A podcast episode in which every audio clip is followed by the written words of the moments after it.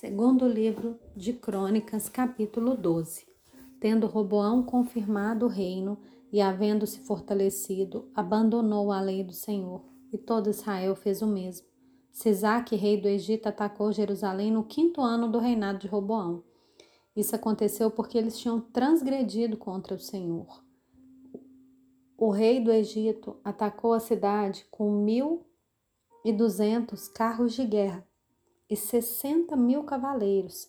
Era inumerável a gente que vinha com ele do Egito, a saber, um exército de líbios, suquitas e etíopes. Sisac tomou as cidades fortificadas que pertenciam a Judá e veio a Jerusalém.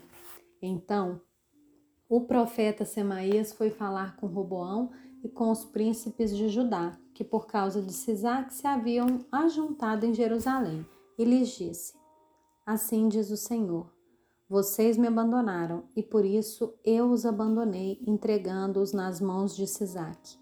Então os príncipes de Israel e o rei se humilharam e disseram: O Senhor é justo. Quando o Senhor viu que eles se humilharam, a palavra do Senhor veio a Semaías, dizendo: Eles se humilharam. Não os destruirei, mas em breve lhes darei socorro para que o meu furor não se derrame sobre Jerusalém por meio de Sisaque. Porém, serão servos dele, para que se conheçam a diferença entre o que é servir a mim e servir os reinos da terra. Então Sisaque, rei do Egito, atacou Jerusalém, levou embora os tesouros da casa do Senhor e os tesouros do palácio real. Levou tudo, inclusive os escudos de ouro que Salomão tinha feito. Em lugar desses, o rei Roboão fez escudos de bronze e os entregou nas mãos dos capitães da guarda que guardavam o portão do palácio real.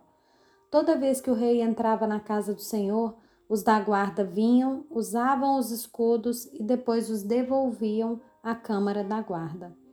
Pelo fato de Roboão ter se humilhado, a ira do Senhor se afastou dele. E não houve destruição total, porque em Judá ainda havia boas coisas. O rei Roboão fortificou-se em Jerusalém e continuou reinando. Roboão tinha 41 anos de idade quando começou a reinar e reinou 17 anos em Jerusalém, cidade que o Senhor escolheu dentre todas as tribos de Israel para ali estabelecer o seu nome. A mãe dele se chamava Naamá e era monita. Roboão fez o que era mal, porque não dispôs o coração para buscar o Senhor. Quanto aos demais atos de Roboão, tanto os primeiros como os últimos, não está tudo escrito no livro da história de Semaías, o profeta, e no livro da história de Ido, o vidente, no registro das genealogias?